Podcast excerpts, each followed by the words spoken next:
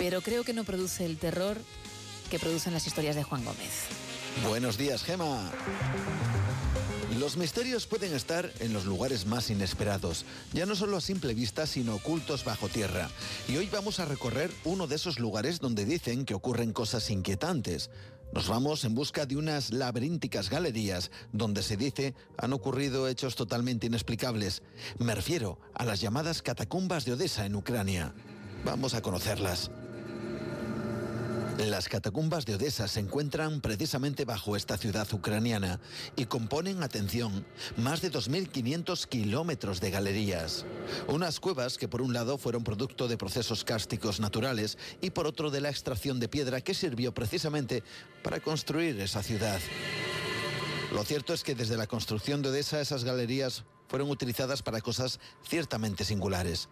Entre ellas dicen que se reunían sociedades secretas como los masones. Se decía que debido a que esas galerías comunicaban toda la ciudad, eran utilizadas por contrabandistas o que fueron utilizadas por la población para protegerse del asedio alemán. Pero también hay otras historias absolutamente terroríficas.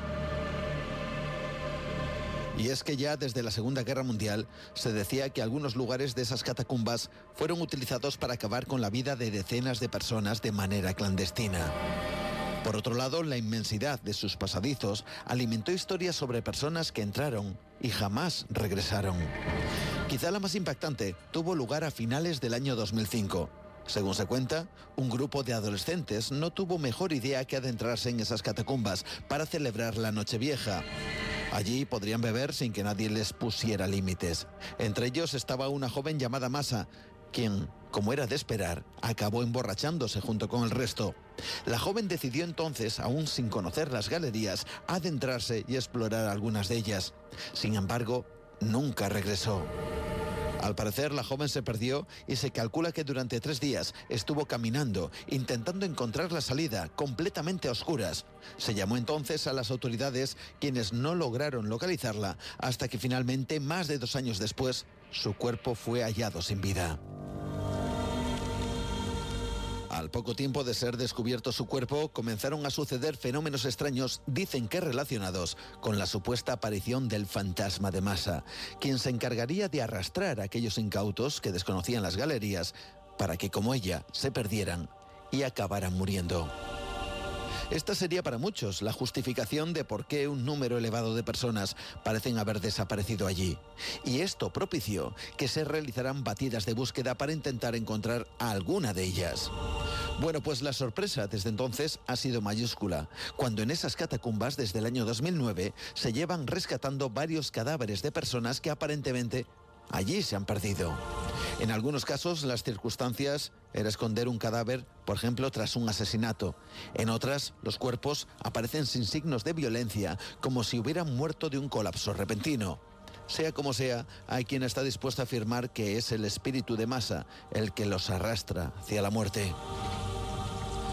Ante toda esta situación, hubo investigadores que no tenían claro que la historia de Massa fuera real, porque al intentar encontrar informes policiales, hablar con las autoridades de la zona y buscar algo más sobre la identidad de esta mujer, se toparon con que no parecía existir información, por lo que se determinó que, aunque los cadáveres hallados fueran algo real, la historia de Massa se trataba de una leyenda urbana. Al menos es lo que opinan algunos. Sin embargo, no todos están de acuerdo con esta versión, ya que aseguran que las autoridades quisieron tapar este suceso para no evidenciar cierta inoperancia al tardar más de dos años en encontrarla. Sea como sea, leyenda o no, es una de esas historias que ponen los pelos de punta y que no animan precisamente a recorrer las galerías de las catacumbas de Odessa porque, de ser cierto, quizá Massa siga allí, esperando a su próximo visitante. Buenos días. Buenos días, Juan, madre mía.